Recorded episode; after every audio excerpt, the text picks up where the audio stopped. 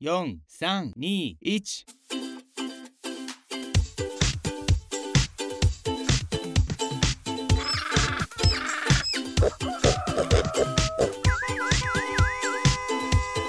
啊，不勉强了。大家好，欢迎收听尤军的小东西，我是尤军。呃，这里是不勉强不定期推出的系列单元，然后呃，由我跟大家聊聊生活的各种感想和观察。呃，我今天想要聊一件事情哦，这件事情可能是很多人一生中很少碰过的事，可是我们常在新闻报道里面看到。我今天想要聊聊毒品。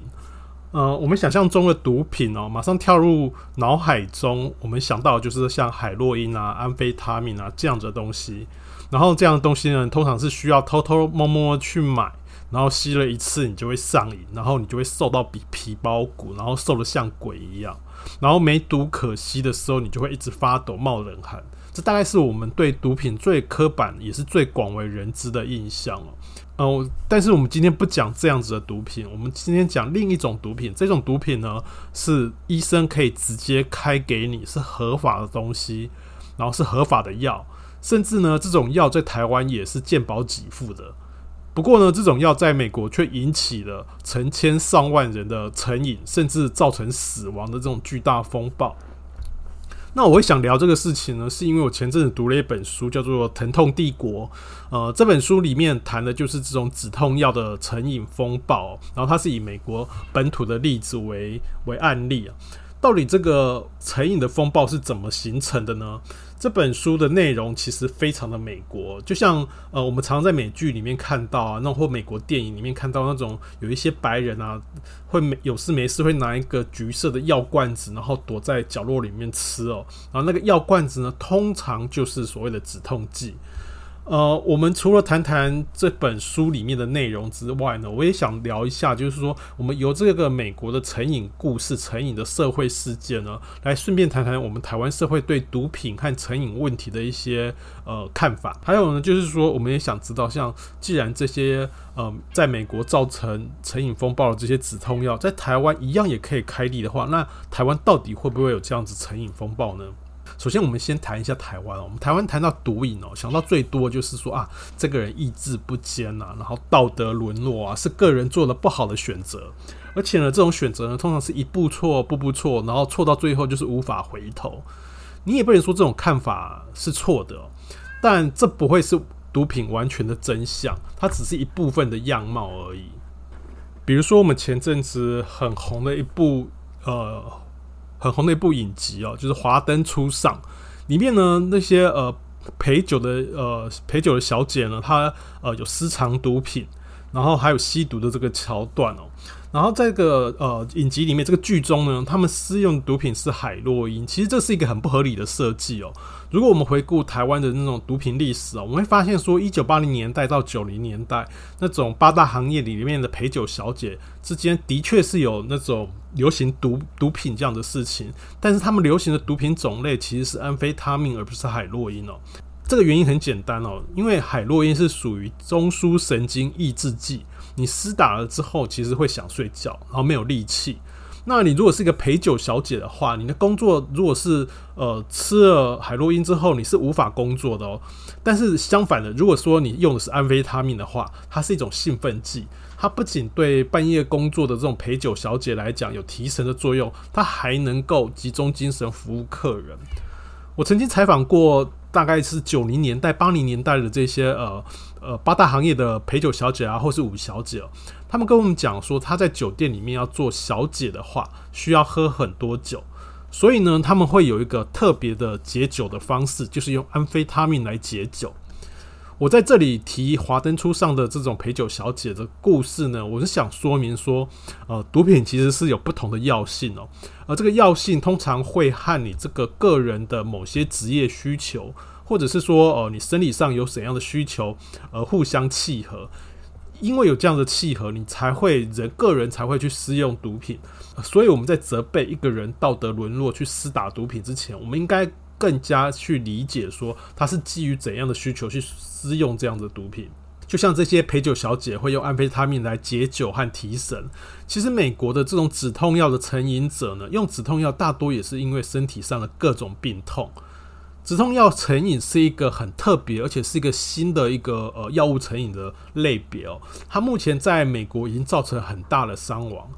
根据二零一六年的统计哦，美国一年死于止痛药滥用的人数比车祸还多。比二次大战以来，美国死于战争的人还要多，所以在奥巴马和川普的时期呢，他们其实呃联邦政府投入了大笔的预算和资源，他们想要想尽办法去解决止痛药成瘾的问题哦。我们在谈止痛药成瘾之前，我们需要稍微做一个简单的说明一下，止痛药大概有分成几类哦，一种呢就是所谓的普拿疼，比如说。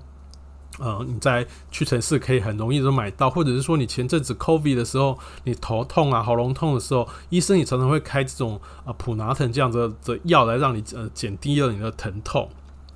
然后另外一种呢，就是非类固醇的消炎药，比比如说是阿阿司匹林，或者是说呃我们台台湾人很爱在日本呃药妆店买的那种 EVE 的止痛剂，它也是一种非类固醇的消炎药。那以上这两种的止痛药其实是比较温和，而且比较不具比较不具成瘾性，但它们对疼痛的解决会比较缓慢。有一类的药物呢，其实它药效很强，它大约是在一九九六年、九五年那个时候在美国上市。它这一类的药止痛药呢，其实就是吗啡类的止痛药，是从呃鸦片跟吗啡里面提炼出来的这种止痛药。这个止痛药的风暴到底是怎么形成的呢？在我们提谈这个呃止痛药成瘾风暴之前，我们呃需要谈一下，就是美国有一个很有钱的家族叫萨克勒家族哦。这个萨克勒家族非常的有钱哦，他在大都会纽约大都会博物馆有一整个大厅是以这个家族为名的展示厅，然后里面放满了这个家族捐赠的文物。那不止如此哦，很多那种知名的大学啊，还有他们那种捐赠的建筑物，比如说哥伦比亚大学啊，还有那个好像还有那个。伯克莱也有他们捐赠的这种建筑物，然后可是这个呃这个有钱家族非常的神秘哦，据说呃我们是找不太到他的任何的公开照片。《疼痛帝国》这本书的作者呢，他有稍微去找了一下资料，结果他在呃找资料的过程里面呢，他总结出来就是说，这个萨克勒家族呢是一个犹太家族。然后大哥亚瑟呢，其实一开始是有左派的政治倾向，呃，一度是被当成社会主义者，被当时的社会所排斥。不过蛮讽刺的是说，这个家族呢，一开始是呃自以自由派和左倾的政治立场，可是最后的发展却完全与他们的信仰相反哦。这个家族到底是靠什么致富的呢？其实很简单，就跟我们今天要谈的呃主题是很很相关的，它其实是靠制药业致富的。美国对药物的管制哦，是蛮有趣的，是非常的宽松哦。它可以对呃，不只对医生，也可以对一般的病人做广告，甚至可以做行销。那这个萨克勒家族的大哥亚瑟呢，他其实最早最早，他其实做的就是药物行销哦。当然，他另外一个身份是医生，但是他还有兼着在做一个就是药物行销。那这个家族最成功的一个药物行销的例子是发生在一九四零年代。呃，一九四零年代的那种精神科用药呢，其实大部分都是用在做那种严重的精神病患、精神分裂这样的事情哦。可是后来呢，这个药厂发明了一种叫做凡宁这样子的药哦。这个药呢，号称可以解决个人的呃日常生活的情绪低落啊，然后焦躁不安、沮丧的情绪哦。萨克勒家族的大哥亚瑟哦，非常的聪明哦，他看到这个新药问世之后呢，他呃，把这个药呢包装成一种人人在日常生活里面可以呃使用的那种家庭必备、家庭必备的家常药。凡宁这个药在呃它的药物仿单，就它药物说明单上面呢，还注明说这个药不会成瘾。当年的那种呃凡宁的药物海报，就是呃一个精神焕发的主妇在做家事，然后呃这个照片图片旁边呢就配了一个凡宁的药丸，然后它的这这个海报意思就是告诉你说，只要一颗药丸就可以让你生活过得不一样，然后精神精神很好，神神采奕奕这样子。所以你可以看到这个例子，你就会发现说，这个亚瑟其实是蛮有生意头脑，他把这个药带到每个人的日常生活当中，因为在这之前其实没有什么精神科用药是可以用在呃个人的精神、个人的生活上。其实大部分的精神科用药都是用在医疗上治疗很严重的精神病患。如果说他这个药呢，这个凡宁，如果说他真的可以解决大家的日常的那种呃情些微的情绪低落，如果他可以解决这样的事情，那倒也无妨。那其实是个两两全其美的做法。可是呢，很麻烦是，凡宁这个药其实是有成瘾问题哦。它上市没多久的时候就被拿来当做娱乐用药，就是说一些青少年把这一些药拿去派对里面使用啊。这不仅是美国本土的问题，在台湾的一些旧新闻啊，还有刑事局的一些档案资料里面，其实也读到说，在一九六零年代，在七零年代这个时候，台湾也有凡宁滥用的问题啊。所以哦，我们可以知道，就是萨克勒家族这个凡宁这个药，其实不只是美国本土的问题，它还向外扩散到像东亚、台湾这样的事情，呃，这样的社会其实都有受到它的影响。总之呢，这就是一个萨克勒家族致富的一个代表作。这个代表作呢，其实也差不多预言说，这个家族日后会如何继续的呃暴富下去，回到了所谓止痛药这个范围里面去哦。这个萨克勒家族呢，其实最早他有卖一种药，就是美斯康定，它这也是一个吗啡类的一种止痛药，就是从吗啡里面提炼出来的止痛药。那、可是呢，这个药它只用在癌末病人，对癌末病人来说呢，这个吗啡类的止痛药其实是利大于弊哦。毕竟你的呃生命可能已经所剩有限了，那能够解决当下的痛苦可能是最重要的。即便说这个药其实是有成瘾的风险，但是没办法，你就是呃可能受生命为来日不多了，所以你可能你就是在利大于弊的方式的选择下，你还是可以用这样的药。可是萨克勒家族呢，其实是蛮聪明的，他们就是像凡宁一样，他们认为说止痛药的市场呢，如果你只是放在癌末病人上哦，那这个市场就太小，因为毕竟呃病人里面癌末癌症，而且你还是癌末的话，你就是非常的少数这样。然后他们想要把它操作成像凡宁一样，把止痛药的市场拉到一般人的日常生活里面去。一般人的生活里面，其实你想想看，其实有充满了各种疼痛，你可能有胃痛、头痛、关节痛。呃，对药厂来讲哦，真正可以赚钱的，其实不在于癌末病人的那种止痛，而是这样这种呃生活中各种大大小小的疼痛，因为每个人都有。所以他们在美斯康定之后呢，用化学合成的方式合成了另一种吗啡类的止痛药，叫做腾死康定。这种药呢，外面有一层糖衣，然后据说呢，这个糖衣呢会慢慢融化，然后慢慢融化之后呢，会让那个药。在缓慢的渗入体内，然后达到那种止痛的效果。药厂宣称说，这种缓慢的释出药效的这种做法是不会造成任何成瘾的风险。当然，这是药厂单方面的说法，所以他们呃也在药物仿单上，也就真的像凡宁一样注明了这样子的字字这样子说明了，就说这种药是成瘾性风险极低。然后很快呢，美国医生就发现说，哇，这个药对那个止痛的效果非常的强哦。不过在此我们要先跳出来讲一下，就是说美国的这个很奇特的医疗制度哦，美国人真的是很神奇哦，他们非常爱吃药，就连过动症的 ADHD 的那种呃利他能那样子药，他们的那种呃连利他能药吃的那个量也是全世界最高，他们吃药的那种量其实是在很多类别里面都是排名在全全世界的前前几名。止痛药也是哦，他们吃的止痛药其实是也是全世界第一。不过这里有一个背景原因哦，就是说，呃，美国人为什么这么爱吃止痛药？其实有个背景原因，就是说，美国的那个医院的评鉴制度，他其实是会去问问病人说，你治治疗之后，医生跟你看完之后，然后开药之后，你治疗之后，你还会不会感觉到疼痛？如果说你有感觉到疼痛的话，那会影响到医院的评鉴，然后连带的也会影响到医生的评分。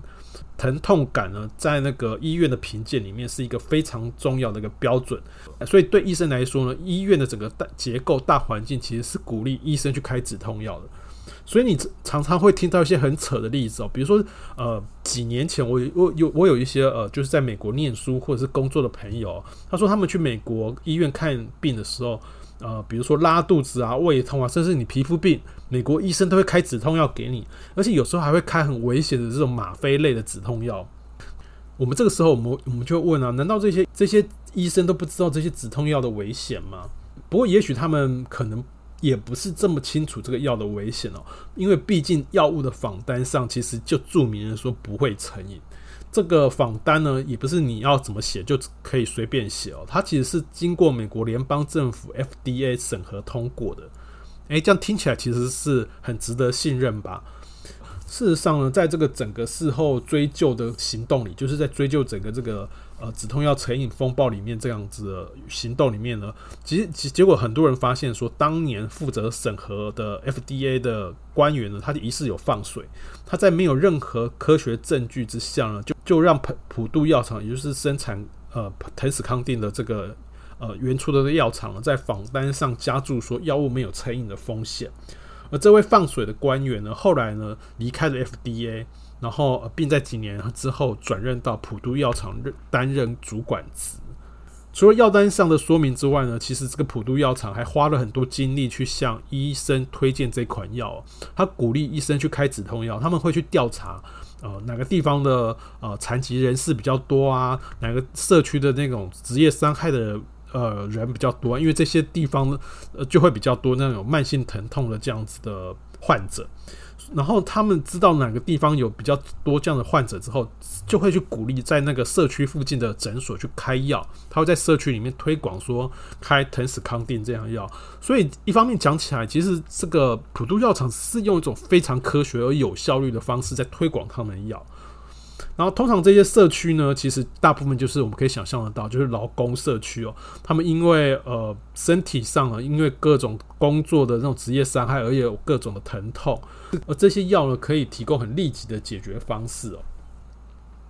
除此之外呢，这个普渡药厂还非常可怕，就是说他会去特别去找美沙酮治疗所周边的医疗院所，去鼓励那些医疗院所的医生开立呃藤斯康定。他为什么要在这个周边开藤斯康定呢？因为美沙酮的治疗其实是针对海洛因的一个毒瘾者哦。那海洛因其实是吗啡提炼出来的，而那个呃藤斯康定也是吗啡提炼出来的止痛药，所以这些海洛因的成瘾者，他其实是可以同样在藤斯康定里面得到那种瘾瘾的解解脱这样子。所以这个是一个蛮道德那种伦理道德上是很有问题的一家药厂哦。不过很有意思的就是说，开止痛药这些医生，其实他们自己也很矛盾哦。他们一方面相信说这些药不会成瘾，但是一方面呢，他们又认为说，哦，黑人的用药习惯不好，他们会把拿药拿去滥用，所以他们把这种止痛药大量开给白人。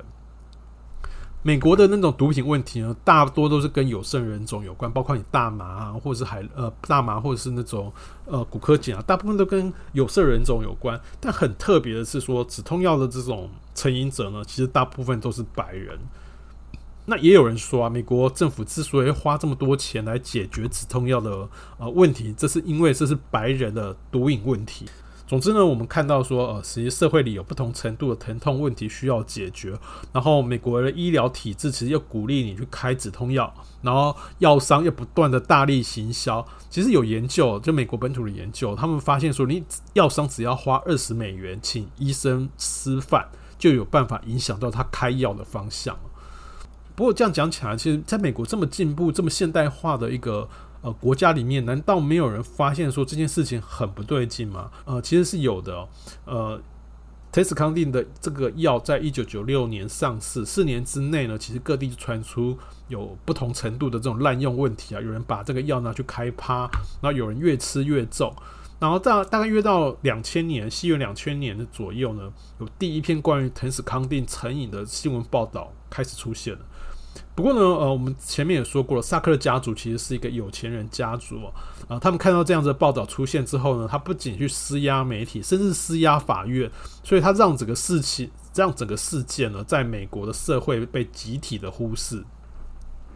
甚至美国社会有所谓的疼痛社群哦，这是所谓呃一些有各种疼痛问题的病友所组成的一种非营利组织的。呃，团体哦，然后这些呃疼痛社群的呃团体呢站出来了，甚至还会帮普渡药厂说话。哦、呃，说这一些他们生活里面如果没有这些药的话，他们的生活就充满了各种疼痛，然后这些痛没有办法解决的话，会影响到他们的生活品质，所以他们反对政府管制这一类的药物。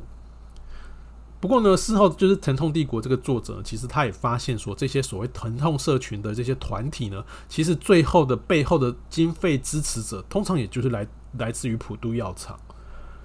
普渡药厂呢，并没有收敛了，即便惹了这么多事情出来了，他还是一样，他继续在鼓励医生开药。有些诊所呢，甚至因为这个药开的太多，死让呃，这就让患者吃到死掉。但是普渡药厂还是忽略了这样子的可怕的致死案例，同样还是鼓励他们开，甚至开到一定的量，还会给予所谓那种业务奖金哦。这些合法的医疗诊所要开到那种很夸张的程度，简直就已经变成一种合法的毒品贩售站了。这些听起来非常的魔幻写实哦，但它就真实的发生在美国。当成瘾的问题是越来越闹越大。普渡药厂最后他还是得回应这个外这些外界的质疑哦。他们回应的手段有几个，第一个就是说，呃，他们呃认为说药物成瘾是因为你自己把药拿去乱用，你是没有按照医生的嘱咐去用药，所以这是你自己的问题。然后第二个呃直回应的方式呢，就是说你的成你成你现在会成瘾是你本来就有成瘾问题。尤其说这些药商呢，会去攻击这些提出官司的人哦。他们的做法就是说，会一个一个去找出你生命中有什么问题，你有什么成瘾的历史，然后借由这样子的呃，你过去的生命经验，把你归结说你现在止痛药成瘾是你自己个人的选择，你自己的呃个人体质就有这种成瘾的倾向。其实这个论调其实很像我们台湾的现在对毒品的讨论方式，就是说啊，这是一切都是你的个人选择，你自己。本身就有错，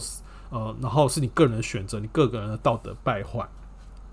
然后第三种回应方式呢，现在看起来其实也蛮蛮离奇的，就是说，呃，普渡药厂呢，就是去鼓励医生，呃，把这种所谓临床临床上看起来有成瘾的现象，称作做伪成瘾，不是真正的成瘾，只要再加倍给予剂量就可以解决哦。这听起来是非常扯的哦，就是说。当一个人跟你讲说，我吃我不吃这个药就是会没精神，而且会越越吃越多。可是呢，你这样跟医生讲，医生却跟你讲说，哦，你这叫伪成瘾，不是真正的成瘾啊！你要吃的更多，就不会有这样的问题哦。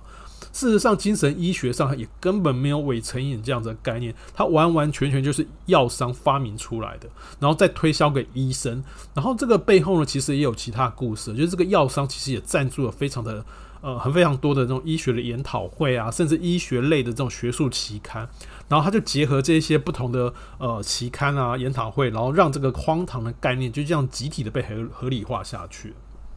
除了这些呃荒唐的回应之外呢，其实药商本身也有对这个药做出了一些改变了啊，比如说呃外面那层糖衣原本是被设计出来，就是说呃。控制药效，然后让它慢慢慢缓慢的释出。可是呃，因为被拿去滥用，就是有拿去开趴，他们会故意把那一层糖衣打破，然后把里面的药呢磨成粉，拿来吸食，就是从鼻孔吸食，或者是说把它溶在液体里面，然后再做静脉注注射。就是说，他把外面的那颗糖糖衣给打碎这样。那药厂呢，其实后发后来发明一场。发后来发明一个专利，它就是去强化那个外面的那一层糖衣，让它难以打破。然后就算说你用很大很大的力量去打那个药药物的那个药丸的外面那一层糖衣，它最后顶多也只会粘成一片，它让你没有办法磨成粉末，所以你就没有办法拿去吸，也没有办法拿去做静脉的注射。然后这种新剂型的止痛药呢，大约是在二零一零年上市，看起来呢好像缓解了一部分所谓成瘾的问题哦。可是呢，也在二零一零年开始呢，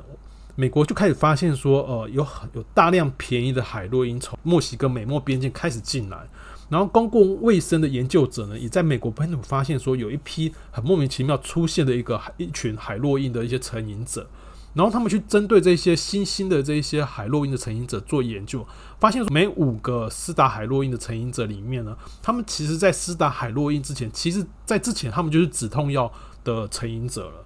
也就是说呢，这种新剂型的止痛药上市之后呢，这群原本的这种止痛药的成瘾者，他没有办法再从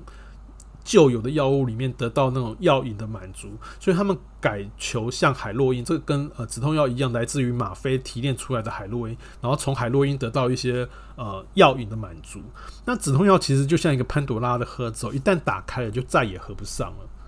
但很讽刺的是哦，当年疼死康定上市的时候，他找了一群呃慢性疼痛的患者拍了电视广告，然后他们在电视广告，这些患者呢就是大力称赞说这个药物改善了他们的生活品质，然后这十位你的见证者里面呢，其实后来被发现说里面有七位都成了呃止痛药的成瘾成瘾者。然后陆陆续续呢，美国各地开始有不同的人联合起来控告碰。控告普渡药厂，于是遍地烽火。萨克勒家族他其实一直坚持不认错，甚至呃药厂也因为止痛药实在是太好赚了，他这二十年来呢，这个药厂完全没有开发其他的药物产品哦。不过这个风暴因为闹得太大了，逼逼不得已，萨克勒家族和受害者开始协商。这个家族呢，还是用一个很高傲的态度哦，他们只愿意给四十五亿美金，然后并且呢拒绝认罪。最后呢，这个协商破裂，家族呢，这个萨克勒家族就索性宣布这个普渡药厂破产，然后交由法院清算。这里呢，有一些比较复杂的美国法院破产法的一些规定啊，我们我们先跳过这些规定。总之呢，呃，这个家族呢，就是放手让药厂倒闭，然后借此让美国政府无法起诉这个家族。不过呢，也因为这个家族其实太恶名昭彰，最后美国大都会博物馆还有。呃，美国其他的一些知名大学就开始取消了萨克勒家族挂名支持的呃挂名赞助的一些建筑物啊，还有那些种展示厅。然后根据二零二二年三月美国的法院的一个裁判，萨克勒家族跟受害者其实最后达成的协议，他们赔偿金额是六十亿美金哦。不过呢，这个家族依然还是有一百一十亿美金的财富，而且没有任何一个家族成员需要坐牢。从一九九六年这个药品就是这个腾死康定这个呃止痛药开始上市以来呢，这个药厂其实早就已经赚超过数百亿美金了。所以呢，这个风暴看起来像是告一段落，但其实它并没有真正的结束哦。吗啡类止痛药呢，在美国有数十种，而且是是由不同药商所呃制造的。普渡制造的腾死康定，它只是这个这一类的止痛药的先行者，而且它创风气之先。呃，开始做强力的行销，不只对呃病人行销，也对医生行销。这个药呢，创造了一个吗啡成瘾时代。现在没有腾死康定，但是还是有不同的药物来满足这个已经被打开的瘾头。例如芬太尼，其实就是这类药物里面最流现在最流行的品项。然后止痛药的这个风暴，它其实至今到最后到到现在还是没有呃得到彻底的解决。那实际上，不管是芬太尼或腾斯康定哦，台湾其实是可以买到这些药的哦，而且都还是健保给付的合法药物。那为什么台湾看起来好像没有美国这么不可收拾？那其实归结起来有几个原因哦。第一个原因就是台湾的药价太低哦，因为药价太低，所以这些药厂，包括像普渡药厂，它其实就不肯。不可能再投入所谓的行销预算，然后去鼓励呃医生开药。你想想看，药呃药开一颗药就赔一颗药，那他其实就没有这个必要去呃让医生去开这样的药。然后第二个原因是因为台湾不开吗啡类的止痛药，是台湾的医生普遍担心有医疗纠纷哦，而且台湾的医生对吗啡类止痛药其实都很有戒心，所以他们大部分开的那种止痛药都就是消炎药、普拿疼。阿司匹林这样，他们不太敢，他们就是不太敢这种开这种成瘾性非常高，这是台湾医生的一种倾向。那其实我们从台湾的例子可以刚刚好说明，吗啡类这种止痛药滥用，其实有一个很关键的因素，就是医生的这个角色，医生到底会不会，到底有没有滥开？然后这个医生滥开的源头，其实因为台湾其实是有呃国家的力量在在监控。那其实像美国的话，它的那个。没有这个监监控的源头，然后甚至其实是药商去呃鼓动这种呃医生开药这样子，所以呃才会有这种对药物成瘾这样子的问题不断的发生。那以上大概就是我今天想要谈的有关于毒品的一些内容哦。呃，总之呢，我们可以放心吃台湾的一个止痛药，就台湾在吃的止痛药，其实大部分还是很安全的。呃，我们只是说想借由美国这个美国社会这个很夸张的例子，可以让我们在思考说，哦，毒品跟药其实有时候界限是非常模糊的，而且那些所谓的成瘾者，比如说美国那些止痛药成瘾者，一开始成为成瘾者，其实他们也不是这种所谓纯粹的个人的道德沦丧，有一些是社会环境跟这个体制的问题哦。呃，我们希望说这个美国的例子可可能我们可以稍微思考一下，成瘾跟毒品这个事情，可能跟我们前面所讲的那种刻板印象有很大的不一样。好了，那希望你喜欢今天的内容。如果有任何意见，也欢迎在 Apple Podcast 的留言区，或者是在 Spotify 的呃留言区下方可以留言跟我们互动。那我们下次见，拜拜。